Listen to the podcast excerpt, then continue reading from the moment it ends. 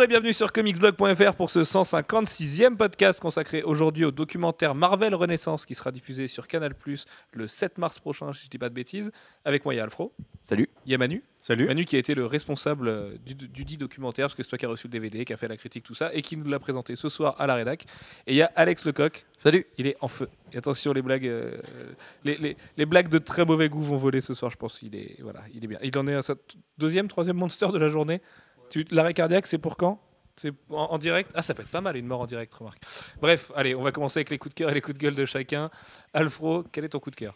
Eh Ben, mon coup de gueule, ça va être. euh, Ok, ça, ça commence sur de bonnes bases. non, mais en plus, je le sais. hein.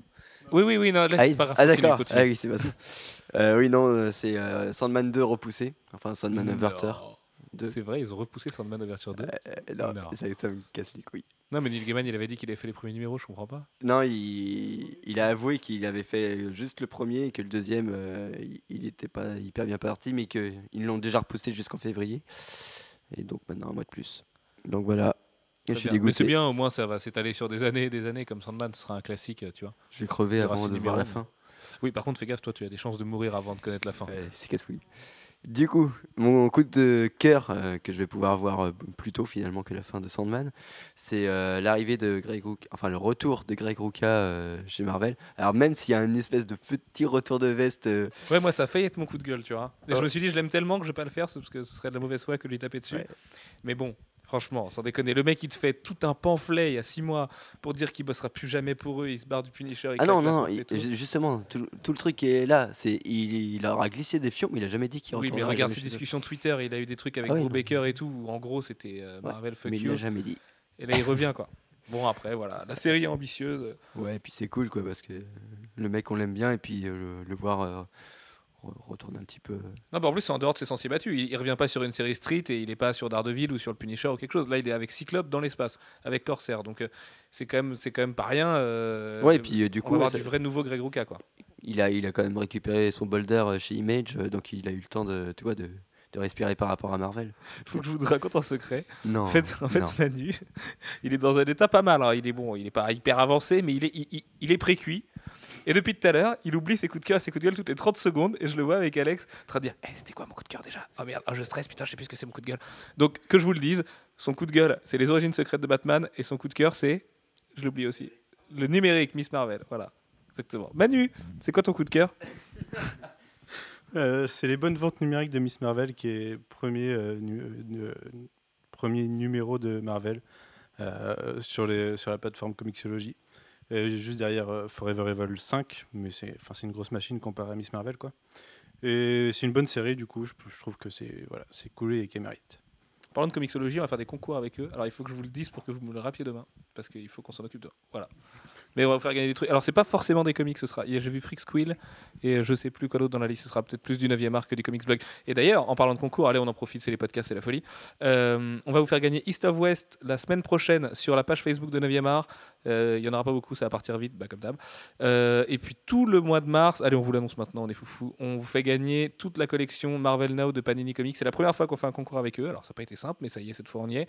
Et en fait, chaque semaine, on va vous faire gagner un des quatre titres. Et forcément, la dernière, c'est Captain America pour la sortie du film. Enfin bref, c'est la collection euh, qu'on a encensée dans les vidéos des quotidiennes d'Angoulême sur 9e art. C'est vraiment une collection incroyable. Pour moi, aujourd'hui, ils sont repassés tout juste devant Urban Comics. Alors c'est très simple, ils leur ont pris leur recette, mais ils l'ont fait en juste un tout petit peu mieux, avec une fabrication solide, avec encore plus de bonus à la fin.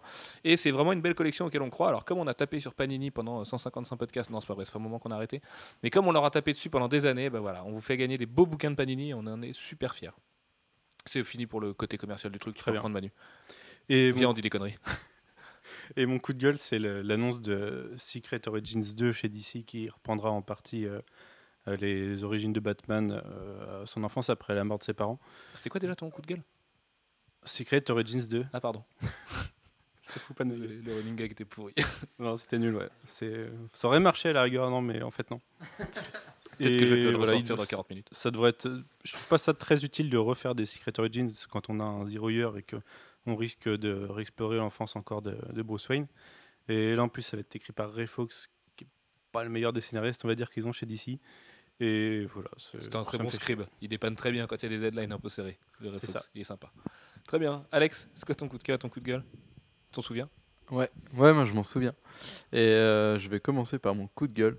Greux, énervement. C'est pas bien, manifestation. Ah, c'est euh, c'est Warner Bros. Montréal qui a annoncé qu'il n'y aurait pas de, de patch pour corriger les bugs de Bar- Batman Arkham Origins euh, Barman. de Barman. Barman Atman Origins. C'est pas mal. Batman. Parce que Batman, Ah d'accord. enfin Arkham. Ah. Ah, non, pas, ça n'a pas marché Ouais. du coup. Non, ça fait Barman quand même, c'est rigolo. Et du coup, ils ont dit qu'ils feraient pas de patch euh, correctif de Atman, avant de, de sortir leur DLC payant. Alors, euh, bon, d'un côté, euh, on sait très bien que c'est l'industrie qui marche comme ça, mais en fait, c'est le fait qu'il a annoncé sur leur forum, tout content, genre, non, mais en fait, les gars, on vous occupe, on s'occupe des trucs que vous allez devoir payer avant de s'occuper de trucs que vous avez déjà payés. Donc, j'ai trouvé ça assez culotté de faire un message sur le forum comme ça. En plus, le mec, à la fin, c'était limite s'il n'y avait pas un petit clin d'œil. Bah, en même temps, euh, j'ai envie de te dire, ils sont déjà tellement focus sur le prochain Rocksteady, je pense, chez Warner, que les mecs de Montréal, ils leur disent Faites ce que vous voulez avec Arkham. euh. Tu vois, les gars, ils prennent ça Bah, doit être ouais. pause café à foison en ce moment, ça va être pas mal. Et, ouais, et du coup, voilà, ça m'a, j'ai trouvé ça assez rigolo. quoi. je me rends compte que c'est hyper. Je suis vraiment un enculé de dire ça. J'en sais rien du tout si c'est des Ouais, pauses café à foison. ouais. Se trouve, les mecs, ils bossent comme des porcs, je suis désolé. Je suis désolé. Je, je me tape sur les doigts. Et mon coup de cœur, amour, euh, euh, Gloire et bisous, beauté. euh, Saint-Valentin et tout là, c'est euh, c'est l'annonce du trailer de Guardians. Alors là, parce que j'en peux plus, euh, depuis qu'on a annoncé le film, euh, j'avais qu'une seule envie, c'était de voir, c'était de voir euh, Rocket Raccoon euh, en train T'as de tirer oublié comme un de ouf. faire l'interview de Drew Pierce. Ouais, J'ai dû j'y ai penser parce pensé que tout à l'heure. Guardians Disney, RP Disney trailer. Et bah, J'ai pensé merde, tout à l'heure euh, parce que j'ai oublié mon ordi et il est demain. Et du coup, et du coup, qu'est-ce que je dis? Ouais, voilà. Et puis depuis qu'on sait que Vin Diesel euh, va doubler Groot, moi j'ai qu'une seule envie. Je suis sûr que le trailer, tu vois, ça va se finir par un I am Groot de Vin Diesel. Et Bradley Cooper qui Ouais. va doubler. euh, Bradley Cooper, mais ouais, mais ouais, mais c'est juste Vin Diesel, tu vois, son timbre de voix, il est assez imposant quoi. Le mec il te dit bonjour, euh, si tu l'as pas vu, tu sursautes trois fois. Et du coup, euh, C'est comme ça, c'est une règle avec Vin Diesel, tu peux pas y échapper. et en plus il y a y deux juifs qui sont sortis là, dernier, enfin aujourd'hui, et ils sont trop mortels. Attends, attends, on a tout- non. Non, on a entendu la même chose. Putain, c'est horrible. On va pas sur ce terrain-là. Ah, parce que vous, disiez, vous dites, euh, oh là, vous dites, vous dites GIF, et moi j'ai dit GIF, ça. Oui, presque. T'as presque dit gif. Mais vas-y, passe à autre chose, passe à Ah autre ouais, chose, s'il te plaît. Et du coup, bah voilà, C'est un terrain dangereux. trop mortels. Ah, ok. Et du coup, c'est, c'était, tr- c'est, ils sont super mortels et ça donne encore plus envie donc euh, d'attendre mardi, euh, date euh, de sortie du trailer, pour qu'on le regarde 2 millions de fois et qu'on fasse. Ah Mais la Terre va s'arrêter mardi. Il faut se retrouver qu'après les trailers de Guardians, ça va être juste de la folie furieuse. On va voir les trucs euh, dont on a entendu parler, des trucs qu'on a déjà vus et tout. Non, ça va, être, ça va être une dinguerie. 2 minutes 20 de trailer, ça va être une dinguerie. Alors que Manu, ça y est. Oui, il faut savoir que Manu, des fois, devient Dark Manu en ce moment à la rédac. Il prend des nerfs, il tire sur les gens et là, il vient de tirer sur le canapé tout seul.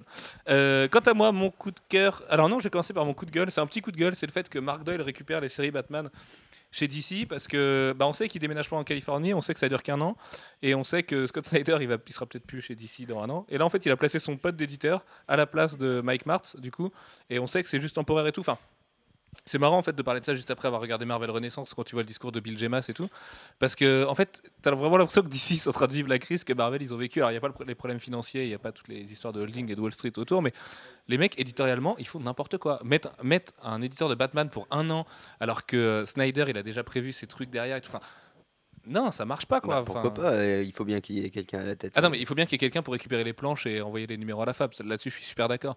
Mais pourquoi pas, euh, je sais pas, promouvoir un mec, recruter un autre mec et tout. Là, c'est hyper facile de faire glisser le, le meilleur pote de Scott Snyder au poste d'éditeur de Batman, tu vois. C'est Bah, facile. euh, ouais, non, mais justement, c'est- Mike Martz aussi, c'était un peu un contre-pouvoir pour Scott Snyder. On sait que Scott Snyder, il est rampant dans sa façon de travailler chez DC. Le mec, il veut tout contrôler, il, fait, il est là, il dit ouais, si vous faites pas ça, moi je me casse et tout, je m'en fous. Enfin, tu vois. Et là, du coup, il met son pote. C'est trop facile. Non, il y a pas de défi. Mike Martz, au moins, il, tu vois, il l'a tenu un petit peu. Il lui a dit, euh, tu vois. Et on sait qu'il y a des conversations en plus euh, avec Mike Martz qui ont un peu été chaudes à la fin. Donc euh, peut-être à propos de Zero hier qui est pour l'instant pas bon du tout. Enfin, tu vois, y a, y c'est un petit coup de gueule. hein. En vrai, c'est cool. Mark Doyle, il est, il est plutôt pas mal. hein, mais euh, voilà. Puis en plus, euh, je trouve que Scott Snyder, il a pas mal euh, assis son autorité là avec le, Batman 28 en fait, puisque du coup, il sort de Zero Year pour montrer en fait ce qui va se passer dans 6 mois. Donc en fait, il verrouille encore plus. je trouve l'univers de Batman. En fait, maintenant, il y a que lui quoi. Il fait bah il, se passe ça dans le passé, il se passera ça dans le présent. Et euh, avec. C'est le Game of Thrones des scénaristes. Il a voulu, tu vois, devenir le head euh, Batrider et maintenant il fait ce qu'il veut. C'est vrai en plus qu'il fait un peu ce qu'il veut, le coup de Batman 28. Mais au moins c'est très bien. Donc, euh, ça, et puis ça sort du cadre un peu, un peu pourri de Zero Year. Et puis euh, mon coup de cœur, forcément, bah, c'est l'adaptation en série télé de Preacher sur AMC. Déjà parce que AMC cherche le nouveau Breaking Bad. que, en plus, True Detective c'est HBO et HBO. AMC qu'on annonçait comme le grand rival de HBO avait pris du poids avec Breaking Bad alors que HBO avec Game of Thrones là, Game of Thrones repasse devant. Enfin bref, ça annonce une, lutte des chaînes privées euh, vraiment pas mal. Et puis en plus, c'est Seth Rogen qui produit avec Garcenis et Steve Dillon euh, dans, le, développement du truc. Ça sent hyper bon parce que Seth Rogen, il est hyper politiquement incorrect. Il est de la bande à James Franco et tous les mecs qui savent euh, faire des films vraiment marrants et des, vrais films badass aussi à côté. Et je sais pas, j'ai hyper confiance. J'ai envie de croire que ce sera pas le genre de truc où on va nous sortir des castings sortis des mecs euh, qui ont fait des séries pourries dans les années 90 et tout. J'ai envie de penser que le héros, le révérend, sera, c'est Jesse Custer, ça son nom, euh, sera un, putain d'acteur de ouf et tout. Alors c'est dommage que Matthew McConaughey soit en face d'un trou détective parce qu'il aurait fait un super euh, Jesse Custer. Mais voilà, je pense que c'est un super bon truc. Et toi, Alfro, je sais que t'es pas le plus gros fan de Garcenis justement. Qu'est-ce que t'en penses du fait que Preacher arrive euh, sur les écrans? Bah moi ça me va parce que déjà j'aime pas du tout le dessin de Steve Dillon donc euh, je serais épargné de ça. Et, et après bah, ça va me permettre de découvrir le truc quoi. S'ils adaptent vraiment la série, parce vraiment, que c'est une série qui est très longue aussi, c'est 9 gros volumes, je crois. Et la bonne nouvelle aussi, c'est qu'Urban Comics va pouvoir les rééditer dans un écran qui mérite, parce que l'édition Panini était loin d'être parfaite. En plus, elle est ultra, ultra épuisée aujourd'hui. Donc il va falloir les rééditer et ce sera l'occasion. Et putain, j'ai hyper hâte de voir cette série-là. Et c'est comme l'autre série, tiens, on en place euh, une petite. C'est les créateurs de The Lego Movie, un truc où il y a plein de personnages de comics à l'intérieur, qui font une série sur euh, la Fox, qui est un truc post-apocalyptique où il y a un mec tout seul, qui est le dernier mec sur Terre, avec une caméra. Voilà. Et ça paraît complètement absurde, mais la Fox a tellement confiance dans ces mecs-là, qui sont les gars qui ont fait Tempête de boulettes géantes, qui était un pur film d'animation, qui leur ont dit bah, faites déjà plein d'épisodes, nous on, on vous prend tout. La Fox qui a aussi Gotham euh, en parallèle. Et Simpson. Et les Simpsons, mais bon, ça c'est le, c'est le marronnier. Euh, allez Manu, on va passer au programme du jour avec toi, avec Marvel Renaissance. Est-ce que tu peux nous expliquer un petit peu la genèse du projet? Qui sont les deux personnes derrière? Parce que c'est pas n'importe qui dans ce milieu-là. Et euh, où ce sera diffusé? Combien de temps ça dure? Qui on voit à l'intérieur? Euh, Est-ce que les cadrages sont beaux? Tu vois Est-ce que ça, est-ce que ça t'a plu? Oui. Beaucoup. Oui. Tes parents sont dans la salle? Non. D'accord. Manu, je t'en prie. Alors, Marvel Renaissance, c'est un projet qui a, mis trois ans à naître, qui, a commencé en 2011, euh, à l'époque où Iron Man avait déjà eu pas mal de succès, et qu'on avait eu Captain America et qui était sorti la même année, et euh, qui, part du, du, constat de la présence des super-héros au ciné aujourd'hui et retrace l'histoire de Marvel de ces 20 dernières années, euh, d'une époque où elle À commence à partir être de en crise. 96, ouais, C'est surtout. ça, ouais. À partir de la vraie crise, de la vraie euh, banqueroute de Marvel. quand ça, ouais, quand ça a failli être la, la fin de Marvel, euh, pour montrer non pas forcément comment ça s'est transposé directement au cinéma, mais comment, comment Marvel a, a évolué, a dû se relever et, et créer des, des choses nouvelles, et essayer de repopulariser les comics auprès du grand public. Et du coup, euh, qui on voit à l'intérieur, qui sont les gens qui nous racontent un peu l'histoire? Et il y a une, c'est un peu un piège en fait, parce que je sais qu'il y a un mec, on n'arrive pas à retenir son nom à l'intérieur. Et c'est Ouais, celui qui parle le plus. Je suis à peu près incapable de dire qui est tout, tout le monde. Euh, on a Marc Millar, Ouais, qui est euh, épique, voilà, encore une fois, Qui qui, est- fait des déclarations qui incroyables nous sort une, une, une métaphore sur la guerre en Irak? mais ouais voilà enfin politiquement complètement incorrect pour le, aux yeux du monde quoi même qui les américains ils font pas ça C'est ça qui est bien, parce que justement les autres sont peut-être un peu politiquement incorrects. On en reparlera tout à l'heure avec Mark Wade. et- Mark Waid surtout ouais. Mais ça c'est Mark Wade, c'est le personnage aussi. Il est, il est comme ça. donc on a Mark Wade Alfro me regarde avec des yeux menaçants. on a non, Jimmy Palmiotti euh, qui a été assez important à l'époque euh, des débuts de Joe Sada ils étaient Wade. Le mec a été hyper important même. Ouais. Euh, on a un- on a Bill Gemas on a Qui est un monsieur qu'on oublie euh, beaucoup, parce qu'on vous a déjà raconté, nous, cette histoire de, de banqueroute euh, au cours de podcast. Je sais plus quand c'était, c'est avec Jeff, parce que Jeff est très très très calé sur l'histoire et tout. Qu'est-ce que- Peut-être sur les années 90, ouais. Et euh, Bill Gemas, en fait, on avait, nous, tendance à l'oublier un peu. Moi, j'ai redécouvert ça avec le, avec le reportage, ça qui est super bien. Le mec, il a joué juste un rôle prépondérant, parce qu'il était là avant, et on l'a rappelé après pour redresser l'édito, parce que le mec, éditorialement, rien que là, parce que lui il se rendait déjà compte que c'était pas bon quoi et puis en pouvait 5 pas minutes d'interview, il développe des idées éditoriales qui sont mortelles. Le mec, il t'explique, il fait non, c'est comme ça, comme ça. Si on a chié, c'est parce qu'on a fait trop de séries trop chères et tout. La surproduction, enfin, c'est un mec qui est vraiment capable d'énoncer les idées claires et je pense que c'était un, un très bon bosseur. On a aussi un ex-avocat de Marvel, un ex-vice-président de Marvel. Euh, qui on a d'autres? On Avi a Arad. euh, Avi Arad. On a Louis Leterrier. Louis Louis. Ah putain, oui, Louis. Lui, Euh, qui, est, qui est du coup la, la caution euh, fr- française sympa dans le truc. c'est un, un peu bizarre. dans, je sais pas, dans, dans sa façon de présenter les choses. On a El Mayembe de Latino Review. Ouais. Alors, lui, lui, lui, lui. Non, faut savoir qu'on on a arrêté à un moment donné de vous faire, je crois qu'on vous l'a déjà dit en podcast, hein, des, rumeurs de Latino Review, parce qu'il y en a plein le cul. Euh, ils ont eu raison à une époque sur Thanos, ils ont raison pour Guardians. Enfin non, c'est même pas pour Guardians. En plus, le mec, il est là, à un moment, donné dans, le- dans leur reportage, il est interrogé comme un des grands journalistes qui décroche des scoops aujourd'hui. Savoir que les mecs racontent quand même 95% de bullshit pour 5% de vrai, et le vrai, c'est c'est plus vrai depuis 2-3 ans. Et donc... euh, il se tire la couverture à lui et tout. Enfin, c'est un mec avec qui euh, nous on a deux trois bifs parce qu'il raconte un peu n'importe quoi et n'importe quand. On a un autre journaliste de Deadline, euh, je me souviens plus du tout de son nom.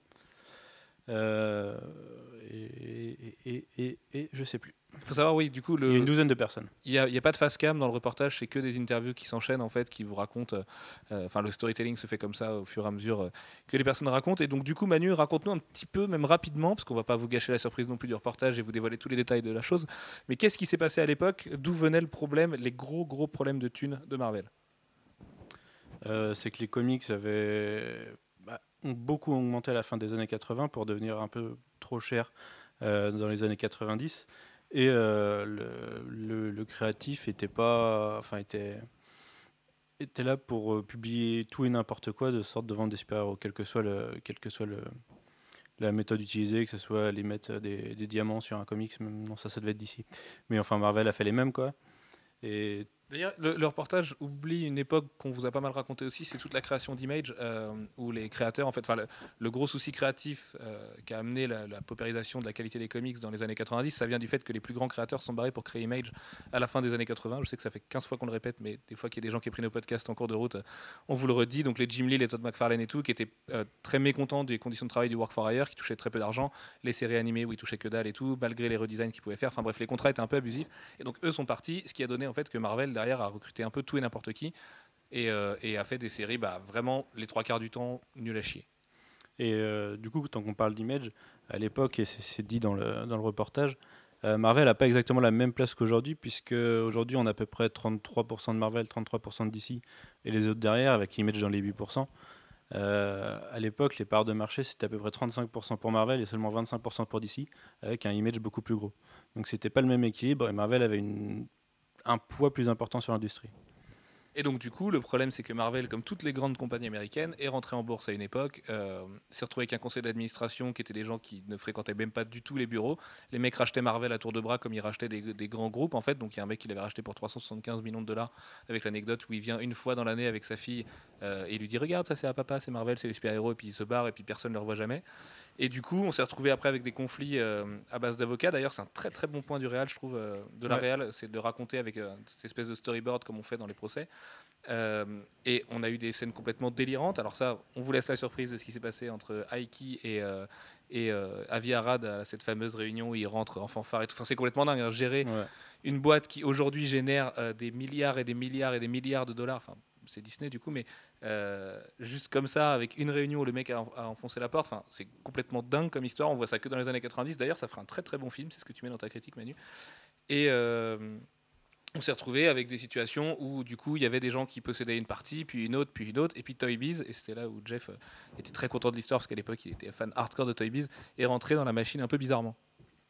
Oui, parce qu'il se trouvait que il, possédait les licences Marvel de façon, de façon voilà, totale et gratuite, et qu'il pouvait du coup exploiter euh, le catalogue euh, jouet de Marvel euh, de façon gratuitement. Et il y a eu de plus de plus de relations entre les deux, au point que euh, Toy Biz avait un contrôle sur Marvel et Marvel avait un contrôle sur Toy Biz, et que les deux sociétés se sont un peu développées l'une l'autre comme ça. Et, du coup, derrière, on a globalement Mar- Marvel est sauvé. C'est pas la joie, mais il y a tout à reconstruire. Et on a l'époque où ils, ils engagent euh, du coup Joe Quesada et Jimmy Palmiotti pour créer quelque chose de nouveau, où ils vont aller lancer la ligne Marvel Knights. euh, Recruter Kevin recruter, Smith. Alors, voilà. Moi, j'ai tendance à penser qu'ils en font un peu trop sur l'argument Kevin Smith parce qu'il a été là que dans une très courte période et ça pas. Enfin, si, c'est vrai que Daredevil c'est très bien vendu à l'époque, mais c'est pas forcément lui qui a amené les comics à San Diego. Je veux dire, les San Diego Comic Con étaient déjà assez énormes à l'époque. J'ai tendance à penser que c'est plutôt Spider-Man et X-Men aussi au même moment qui sont sortis au cinéma qui ont, qui amené les gens vers la BD plus que simplement l'aura de Kevin Smith parce qu'il est vraiment, vraiment, vraiment encensé euh, dans le reportage. Et du coup, oui, justement, il, euh, il parle de cette période où les, du coup, les créateurs se lâchent, euh, créent des nouvelles choses. Marvel ose la ligne Ultimate. Et en parallèle, il y a des films qui sont lancés un peu timidement, euh, comme X-Men, parce qu'il y, a il y a une volonté d'aller faire découvrir les, les comics et leurs personnages au plus grand public. C'est quand même dingue d'ailleurs cette histoire de X-Men. Moi je connaissais pas l'histoire du scénariste, la Tom euh, De Sancto, je crois, Ouais. euh, qui est un fan hardcore de comics. En fait, Brian Singer, qui, qui est pas trop BD et tout, ça l'intéresse pas tellement, recrute ce type-là pour écrire le, le bouquin avec lui. Ils mettent 4 ans à faire un film. 4 ans, c'est colossal. Aujourd'hui, les films sont développés en un an et demi, 2 ans. Euh, c'est, Enfin, vraiment, les mecs ont abattu des murs colossaux avec X-Men à l'époque. Et, ils c'était déjà via. Ils avaient aucune idée du succès que ça allait avoir. Quoi. Et derrière, ils se sont rendus compte que ça marchait et que ça pouvait relancer des choses. Et euh, du coup, on a vu Spider-Man qui a créé un nouveau tournant même dans le super-héros et qui a, lancé une, euh, série de, films pour Marvel qui n'était pas toujours glorieux à l'époque. Parce qu'à l'époque, voilà, Marvel Studios fait, fait des emprunts à la banque et tout. C'est pas du tout la société euh, qui a les milliards de thunes qu'on connaît aujourd'hui. Et euh, ils vont développer leur premier film comme ça. Iron Man, le, le Hulk de Le Terrier aussi, qui, est un- qui était un reboot. C'est le seul moment d'ailleurs où il y a vraiment eu un Français chez Marvel Studios à l'époque. Mais il a quand même contribué, hein, parce que mine de rien, Hulk, c'était, ça devait être un sacré pari au départ, surtout après le, celui d'Angly en 2003. Et euh, je sais plus où je voulais en venir, mais. euh, euh, oui, si voilà, le reportage finit à l'époque où Avengers vient de sortir, vient de faire 5 milliards de dollars. On n'a pas la suite, donc on aura. Enfin, si, voilà. Mais ça a été racheté par Disney. et ça a été racheté par Disney, bah oui, c'est ça. J'ai passé ce- cette période-là. Donc par ce monsieur Aiki, euh, je me souviens plus, Isaac euh, Aiki Puckerman. Perlmutter. Comment tu dis? De quoi? Aiki Perlmutter. Perlmutter, ouais, c'est ça. Qui revend. Isaac euh, Kahn, c'était tout au début. Ok, c'est ça. Et euh, qui revend du coup Marvel à 4,2 milliards de dollars, je crois, à l'époque Ouais. à Disney, alors que personne n'est au courant. Le mec, il y a une seule photo de lui. Enfin, lui, c'est pareil, c'est un personnage de film, ce mec-là. Il est absolument incroyable. C'est marrant de découvrir euh, cette Il raconte cachée. des légendes dessus, c'est assez extraordinaire. Oui, les légendes de Marc Millar, euh, qui sont, ça c'est du Marc Millar dans le texte, c'est savoureux. Alfro, qu'est-ce que t'en as pensé globalement du reportage? Qualitativement, comment tu l'as ressenti? Est-ce que tu as appris des trucs?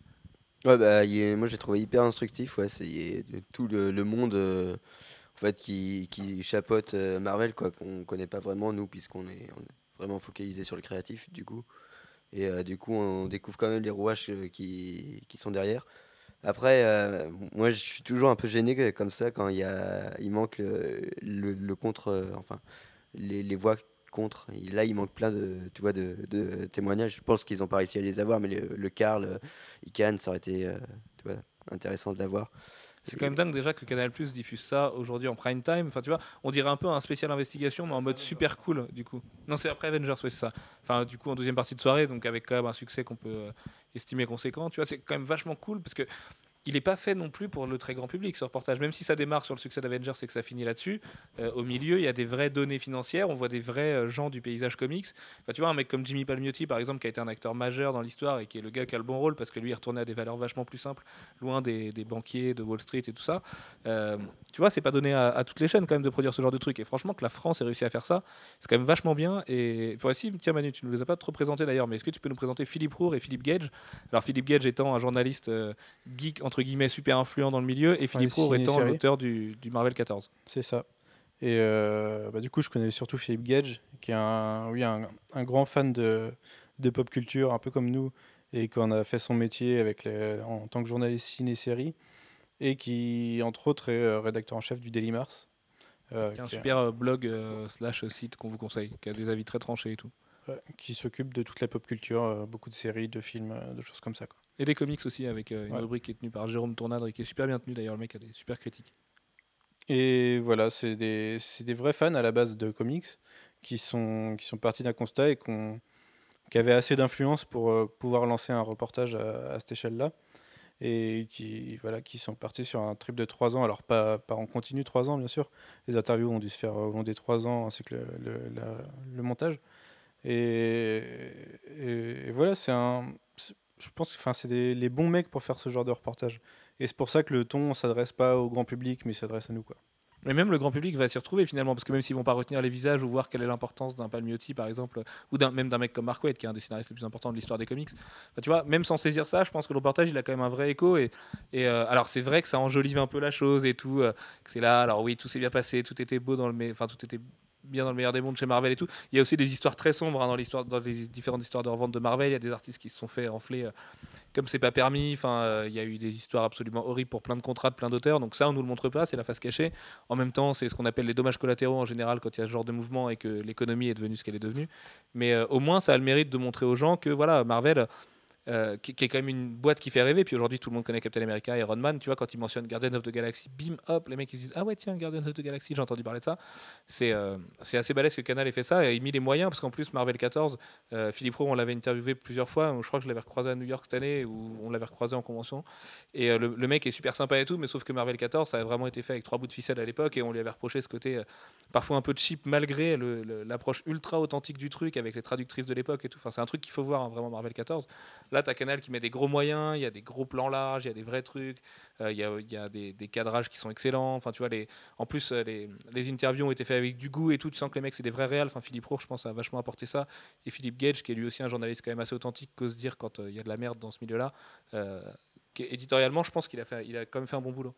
Alex, comment tu, qu'est-ce que tu l'as. Bref, tu m'as compris.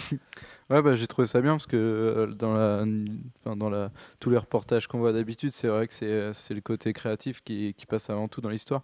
C'est comme le mec, le vice-président dont je me souviens pas du nom, qui dit à un moment, en fait, tu avais un étage des, avec les créatifs et puis tu avais un étage avec les costards.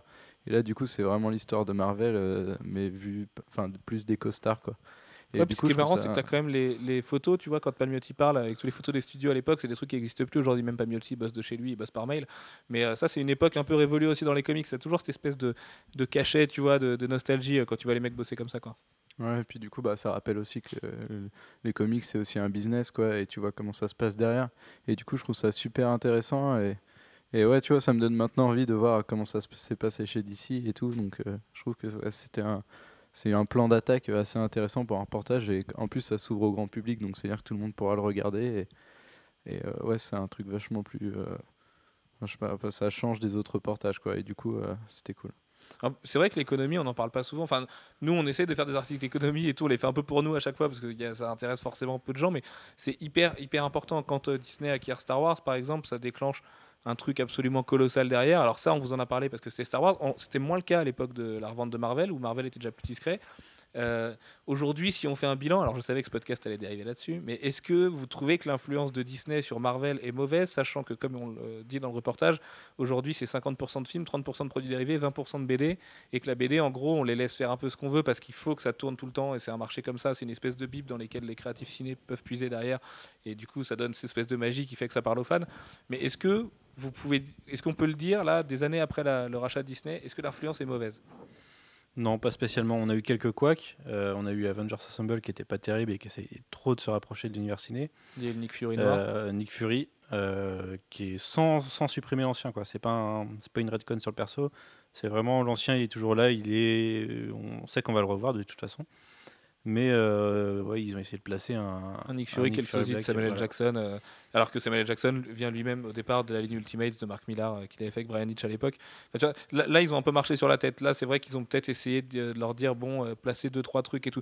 Mais est-ce que c'est pas juste aussi les gens de Marvel qui sont euh, qui sont qui s'auto-influencent en fait par cette espèce de pression de Disney, qui se disent bon, attends, on va peut-être essayer de recoller un peu plus, peut-être que c'est un peu mieux. On, nous pas. aussi, on doit Mais je pense que c'était vraiment une tentative il y a deux ans et qu'ils ont abandonné. Quoi. Maintenant, on voit des trucs comme. euh, bah, De toute façon, c'est Hickman qui est Avengers. Euh, Hickman, c'est pas le ciné. C'est pas ce qu'on voit au ciné. Oui, du voilà, tout. carrément, ouais. Tout Et euh, c'est, c'est- ils, ils ont attiré éventuellement le public vers, les- vers la série pour ensuite les, les emmener vers quelque chose de to- totalement différent, ce qui est plutôt pas bête comme euh, stratégie, puisque ça, ça peut euh, t'élargir à un, à un autre type de comics. Et puis au ciné, Ouais. on a aujourd'hui euh, des films comme Ant-Man qui sont en production, euh, des courts-métrages qui sont produits avec des moyens colossaux comme All the King, où on voit des acteurs. euh, franchement, il n'y a que Disney pour faire revenir ces mecs-là.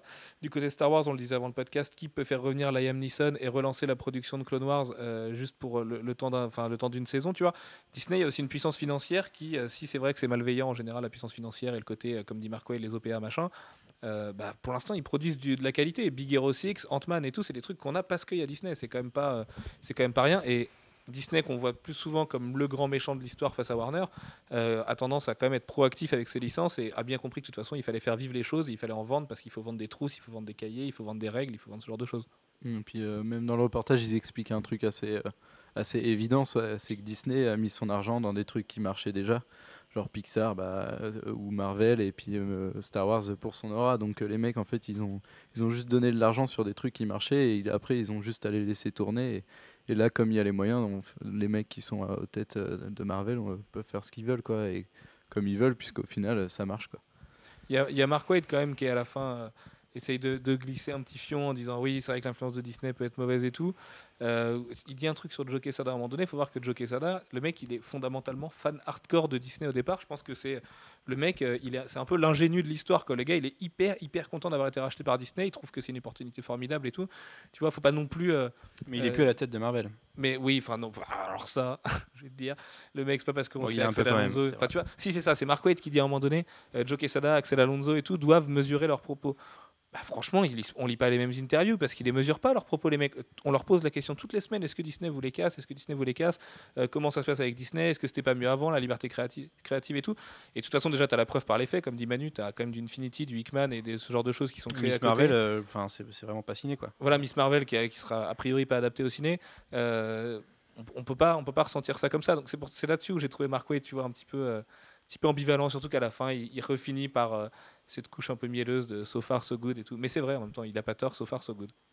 Ouais, bah, c'est une petite note positive sur la fin. En, en- Ouais, c'est une note positive So pour le futur. Je pense So qu'il. so Je sais pas si c'est la volonté des, enfin, de Mark Wade un, un petit peu sûrement, mais ça doit être la volonté des, des réels aussi de, de finir sur cette note positive pour euh, montrer qu'au final tout finit bien quoi.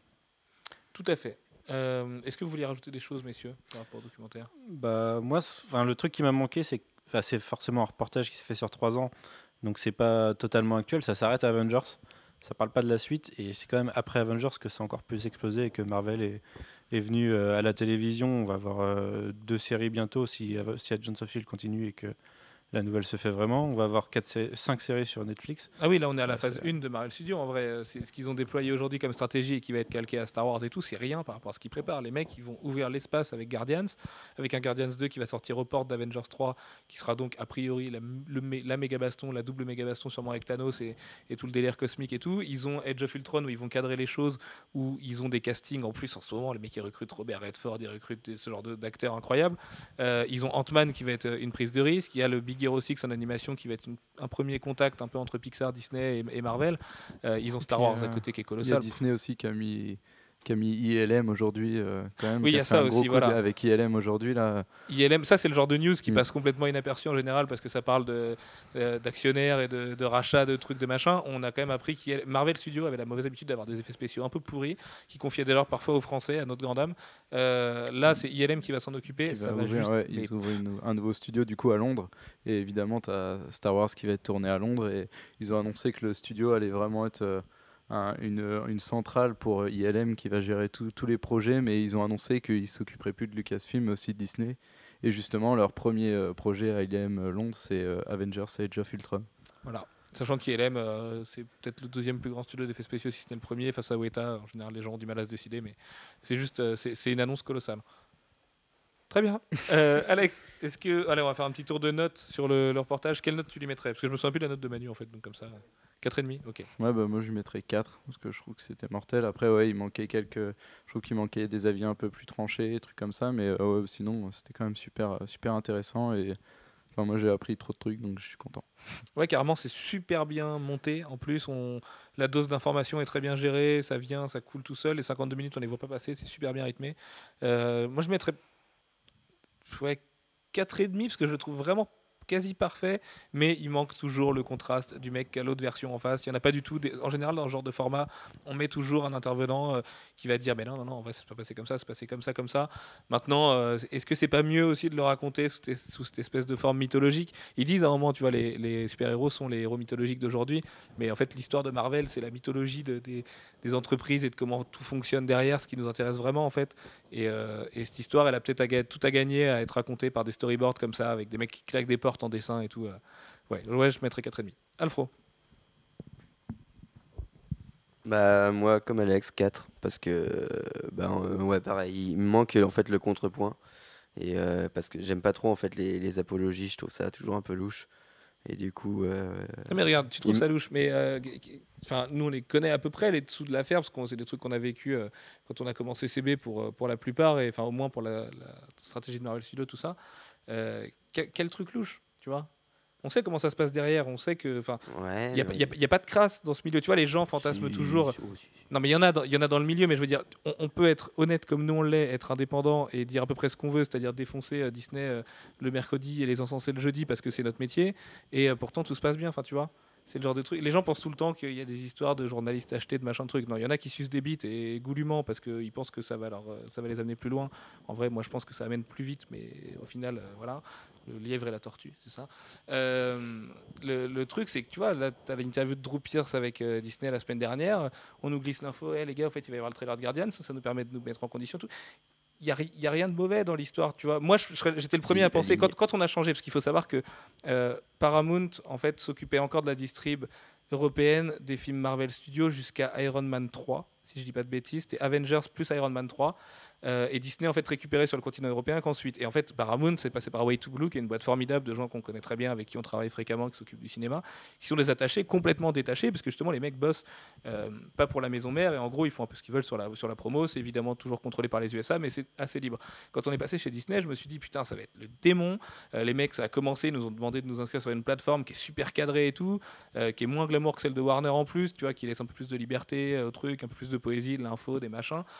On s'est dit, bon, ça va être horrible, on va rien comprendre. Et ben résultat, c'est l'inverse, quoi. On n'avait pas les interviews qu'on avait avant. Alors peut-être parce qu'on a un peu grossi aussi, mais il n'y a pas de côté louche, tu vois. Moi, c'est ça que je trouve louche avec Disney, c'est qu'il n'y a pas de côté louche, en fait. Ouais, j'aime pas ça. Moi, Ouais, ouais, moi, je me méfie. Le, mec qui, Du coup, il sur ses son gardes grand tout le temps, sourire. le pauvre. Non, mais j'aime pas. Non. Tu vois, à la fin, on a eu la, la première conversation qu'on a eue après, le, après avoir regardé le documentaire, c'était sur les, les, les grands, euh, les grands groupes aujourd'hui qui contrôlent et qui possèdent le monde. Et en gros, Disney aujourd'hui contrôle l'entertainment à allez, 50-60%, et Google contrôle le Ouais, monde mais à c'est pas normal, ça. 99. C'est mais non, pas c'est- du tout normal. non, mais c'est pas, pas normal. Faut suivre, en même temps, c'est une logique capitaliste dans un monde capitaliste. Donc, euh, Ouais, il faut bien qu'il y en ait un qui réussit à monter en haut de la pyramide pour qu'il y ait une pyramide.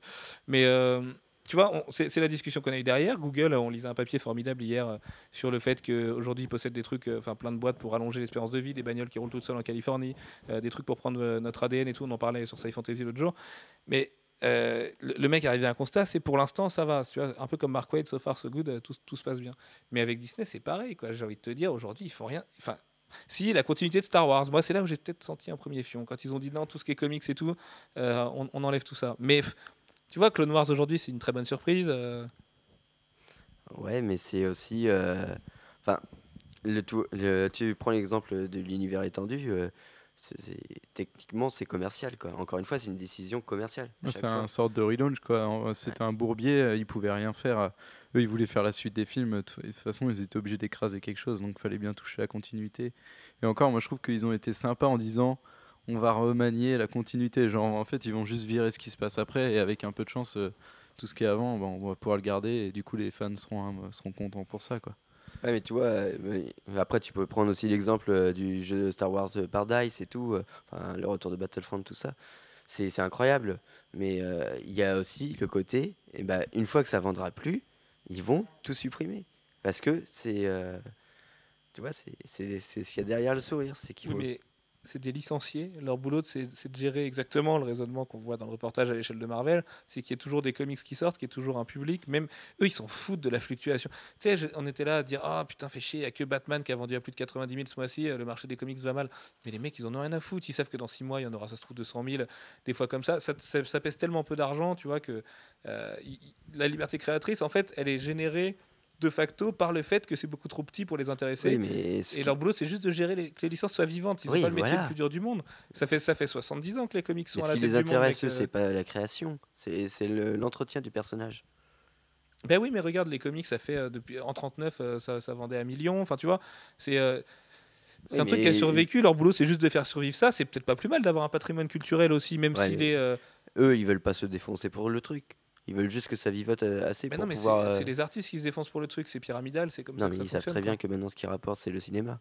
Et du coup, le, co- le comics, tant que ça reste euh, à flot, mais c'est pas, il n'y a pas nécessité que ce soit de qualité.